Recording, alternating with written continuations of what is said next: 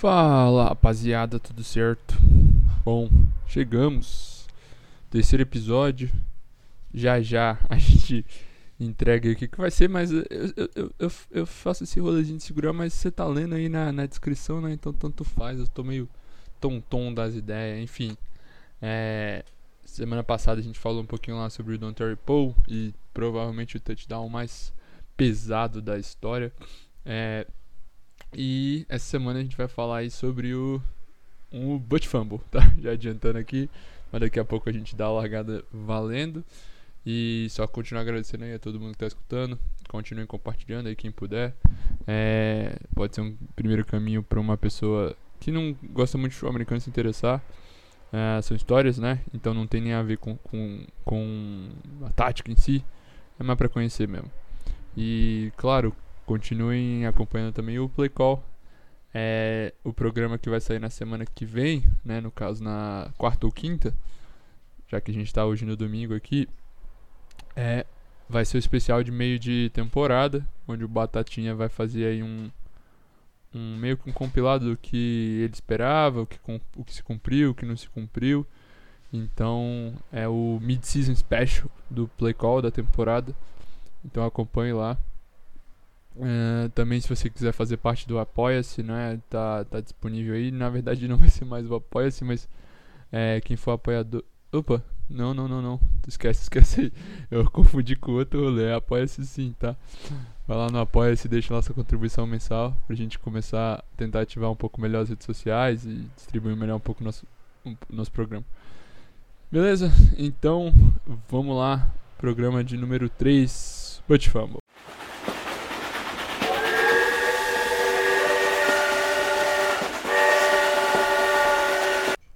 Bem, a nossa história de hoje é muito bem conhecida ao redor da liga, para quem é um pouco mais velho e macaco velho de NFL, que é o tal do butt fumble. Essa palavra, né, foi criada a partir de fumble, que você deve conhecer, que é quando um jogador ele tem a posse da bola e por algum motivo ele larga ela, né, sem encostar no chão alguma parte do seu corpo que para a jogada, né, como o joelho, o cotovelo ou costas. Isso pode ser de uma maneira forçada, né? Às vezes o cara toma um tackle e larga a bola. Ou, é, às vezes, por acidente, né? Como é o caso de hoje, mas foi um acidente bem bizarro. E butt vem do, do inglês, que significa bunda. E é isso aí, tá? Uh, o ano da nossa história é 2012. Os envolvidos nessa semana, os dois vêm da AFC Norte. O místico New York Jets e a dinastia do New England Patriots. Que já era uma dinastia nesse período, tá? Não tinha os seis que tem hoje, mas já era uma dinastia. E as temporadas anteriores do. Desculpa, é nessas últimas temporadas que a gente tem acompanhado o Jets, que vem sendo temporadas pífias e patéticas. Tirando essa agora, né, que, que o, o careca lá, o, o Salé, tá dando um jeito no time. Mas, e com bons jogadores de draft, mas, enfim, as últimas temporadas do Jets têm sido bem, bem ruins. Na, se a gente comparar isso com a década de 2000 e o iníciozinho ali da década de, 2000, de 2010, o Jets era um dos bons times da NFC, tá? É, mas ainda assim, o, Patriots de Belichick e Brady já tinham três dos títulos que eles têm hoje. Tudo bem que o último desses, pensando em 2012, tinha sido 2005, mas ainda assim era considerado o melhor time da divisão e estava sempre ali lutando pelos playoffs, pelo menos.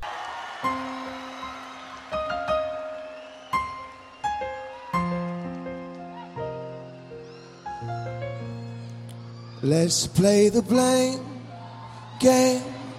I love you more. Let's play the blame game for sure. Os verdinhos de Nova York eles tinham relativo sucesso no século XXI, como a gente tinha falado, né? Com cinco idas aos playoffs na primeira década, mas com muita instabilidade no cargo de head coach. Em 2009, o estreante Rex Ryan chega para assumir o cargo nos Jets. Depois de 10 temporadas em cargos dentro da defesa do Baltimore Ravens, ele estava lá no time de Baltimore desde 1999, né? É, não como DC, mas, mas assumindo cargos ali. Então o time também decidiu não renovar com o lendário Brett Favre, né, que ficou mais conhecido ali pelas passagens no no Packers principalmente e também depois no Vikings, mas chegou a jogar no Jets já com seus 39 anos e foi atrás de subir no draft depois de fazer alguns treinos com jogadores. Tinha a pick de número 17, fizeram uma troca com o Browns para subir para a pick de número 5 e draftar então Mark Sanchez. Mark Sanchez veio da tradicional University of Southern Carolina ou a USC Trojans após três temporadas e o, e o coach dele, o head coach dele era Pete Carroll, conhecido aí, ou como alguns preferem dizer, que é a, a Pia Sunrise. Pra quem nunca pensou nisso, cara, joga aí na foto aí no Google. A Pia e o, e o Pete Carroll um do lado do outro. A Pia, quem não sabe, é, é a técnica da seleção feminina de futebol, futebol de campo mesmo do Brasil. O, os QBs do, dos Trojans, eles têm uma certa mística, né, que depois inclusive foi reforçada pelo Mark Sanchez, de primeiro não serem bons na, na NFL. Uh, o último deles foi o Sam Darnold, né, que, que, que consumou essa lista aí. E eles não costumam sair também na temporada de Junior, né? Que eles têm essa opção de ficar mais uma para jogar de Seniors. Normalmente eles fazem isso. Mas, o que aconteceu? No, eh, no, draft de 2009, tem uma lista aqui de uma galerinha, ó. Presta atenção nos, nos grandes nomes que eu vou falar aqui nessa lista, tá? Coach McCoy, Sam Bradford e o Tim Tebow, né? Tim Tebow que foi, foi de certa forma personagem do último, do último episódio. Esses três que a gente sabe que não foram nada demais na liga, talvez o melhorzinho deles com um pouco mais de relevância foi o Sam Bradford, mas não foram nada demais na liga. Eles decidiram ficar mais um ano. Eles também eram juniors, assim como o Mark Sanchez, e eles falaram assim: não, vamos ficar. E após todos eles terem decidido ficar, o, o, o Mark Sanchez viu uma situação muito boa, uma, uma ótima oportunidade para ele chegar sendo o segundo QB desse draft. Porque o primeiro QB já era bem unanimidade, senhor Matt Stafford, campeão do último Super Bowl aí com o Rams, foi a pick 1 desse draft de 2000, 2009. E o Mark Sanchez foi pro Jets com a pick de número 5, que eles subiram para pegar ele, né?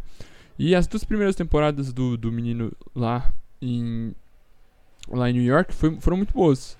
Eles chegaram na final de conferência, nas duas oportunidades, tá? É, porém, perdendo esses dois jogos. Primeiro pro Colts, depois para os Steelers. Os jogos entre os Patriots e os Jets eram partidas sempre muito aguardadas nesse período, sendo eles sempre bons jogos, né? Inclusive nos playoffs de 2010, né? Esse que o, que o Jets perdeu para os Steelers na, na, na conferência. No jogo anterior, no Divisional Round, é, eles eliminaram os Patriots, tá? Num, num, jogo bem bom, por sinal. É, porém, isso tinha sido lá em 2010. Entrando na temporada de 2012, as coisas não estavam tão boas assim pro nosso jetão.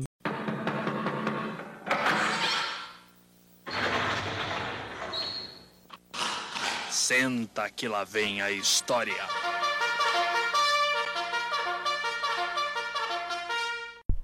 Vamos lá, o nosso lance acontece na semana 12. A data é dia 22 de novembro. E era uma quinta-feira, Thanksgiving, o feriado que geral vai botar o Peru pra jogo. abraço pro Batata. É, os dois times já, já tinham se enfrentado na semana 7, né? Lembrando que rivais de divisão se enfrentam duas vezes por ano. E nessa partida da semana 7, ela tinha ido pro overtime, né? O tempo extra. E a rapaziada da Nova Inglaterra, né? Conseguiu sacramentar a vitória com primeiro um field goal, mas aí o Jets teria mais uma chance para fazer o TD, né? Mas aí a defesa do Patriots conseguiu arranjar um, um strip sack em cima do Mark Sanchez. Né? Esse foi um dos lances ruins que ele teve durante a temporada e o pessoal começou a duvidar realmente se ele era o cara, porque ele chegou lá no Jets em 2009 e 2010 eles o ataque deles é muito baseado no jogo terrestre e o Mark Sanchez não estava fazendo nada demais. E mesmo assim o Rex Ryan decidiu virar esse time para um ataque aéreo, né? Largar um pouco de mão de correr e virar um ataque aéreo, mas não estava se provando. E eles chegam na semana 12 é, com 4 vitórias e 6 derrotas, enquanto o Patriots estava bem na temporada, com 7 vitórias e 3 derrotas, indo tranquilo aí para ser o campeão da divisão. Ainda mais se ganhasse esse jogo. Né? É, um, é o segundo quarto do jogo. A gente tem 9 minutos e 11 segundos faltando no relógio para acabar o segundo quarto. O placar mostra 14 pontos para os Patriots e nenhum para os Jets. Uh, a primeira descida para 10 jardas para o time do Jets e a bola está na linha de 31 jardas do próprio campo. Eles vão executar uma formação pesada e abrindo parênteses aqui, enquanto eu estava escrevendo, porque eu não tiro isso só da cabeça, né? Eu escrevo antes. Eu percebi que os três episódios que a gente já fez, por total coincidência, tá? É, todos eram jogos de divisão e todas as, as jogadas se deram informações muito pesadas, tá? Mas assim, é uma coincidência, não, não quer dizer que vai ser um padrão, não. Ou será que não? Enfim. Eles têm, além da linha, claro, dois tight ends, um de cada lado. Tem um fullback e um running back alinhado em pistol. Pistol é quando tá todo mundo alinhado em linha reta atrás do quarterback, né? E o wide receiver, que é o cara que faltava para completar, tá do lado direito do campo. E esse snap vem under center. Assim que a jogada sai, o Mark Sanchez faz o bootleg, que é a movimentação do quarterback, né, para pro lado esquerdo do corpo dele. O fullback, ele vai executar um bloqueio pelo lado interno, mas na direita. Mas aparentemente era para ser só uma distração na jogada porque o RB apontou para a esquerda. Só que, sendo bem sincero, deu merda na jogada ali, não dá para saber muito bem quem errou. Mas alguma coisa passou errado porque ou o RB não se mexeu direito ou o Marcos Santos esqueceu da jogada. Mas ela não funcionou, porque ele não entregou pro RB, ele ficou com a bola e não era um passe, era, era realmente uma corrida. Enfim, e aí o Marcos Santos vai tentar salvar o dia ele resolve apontar para o lado direito também e tentar transformar pelo menos algumas jardas corridas com seus próprios pés. Porque a jogada já tinha dado merda, né? E quando ele procura um espaço, ele, ele mira nas costas ali do camisa número 65, que chamava Brandon Moore. Brandon Moore era um guarda do time do Jets. Um, é uma história bem legal, inclusive, desse cara, que ele foi undrafted, né? Ele não foi escolhido via draft. Mas ele teve uma carreira belíssima lá com o time de, de, de New York chegando até o Pro Bowl e tal. É uma bela, é uma bela história de, de superação. Enfim. E o Brandon Moore estava tentando bloquear o famoso 16 toneladas Vince Wilfork. Que para quem não lembra aí, era um dos caras, sei lá, um dos caras mais pesados que já pisou no, na NFL. Ele ele ficou reconhecido uma vez por aquele o ESPYs, que eles fazem uma revista lá com, com umas fotos é, para valorizar o corpo dos atletas. Ele foi a capa uma vez, ele ficou tipo praticamente nu, ele só botou uma bola ali para tampar as partes baixas, né? E mas é um cara assim, é um, era um cara muito engraçado era, e era um ótimo jogador, um dos DTs da década aí com certeza. E ele nessa jogada o, o Brandon Moore ele até tava fazendo um trabalho decente até que ele leva um tranco. E quando ele leva esse tranco, ele choca com, com o Mark Sanchez. Só que quando ele vai chocar com o Mark Sanchez, ele, o Mark Sanchez simplesmente vai de cara na, na busanfa do, do, do Brandon Moore, né? E aí ele sofre uma espécie de slide forçado, digamos assim. Enquanto ele estava indo para o chão, a bola escapa da tua, das mãos do, do Mark Sanchez e, e fica viva. Né? O camisa número 28 de New England era um safety que chamava Steve Gregory. Ele pega a bola que ficou na frente dele livrinha e retorna para o touchdown. E é assim que surge o famoso Butt Fumble. Well, years ago, we talked to Tom Moore, then at Indianapolis, the offensive coordinator. You got a busted play here, and then, oh, no. and then Sanchez gets hit. The ball is loose, and it's alive. I have never seen this before in my life. Watch this. Vince Wilfork is going to throw Brandon Moore back into his quarterback. He's going to fumble the football. This is what Reggie White used to do to people forklift them and just lift them off the ground. Mark Sanchez not expecting it, and it was the backside of Brandon Moore that knocked the ball out. Para quem quiser acompanhar um, essa história que eu contei um pouquinho em, em vídeo, digamos assim, né? Tem um canal muito bom na, no YouTube que chama Secret Base. Se vocês procurarem aí Butt Fumble Secret Base, ele vai linkar para vocês um vídeo curtinho, não tem nem 10 minutinhos, ele contando um pouquinho sobre a análise. Eu bebi um pouquinho desse, de lá para fazer esse episódio. É, e o Secret Base é legal que eles falam de não só de NFL, mas de, de NBA também, para quem gosta. Eles destrincham vários lances, tem gráficos muito irados. Canal muito bom aí pra quem quiser acompanhar, beleza? Bom, e com isso vamos terminando o episódio de hoje.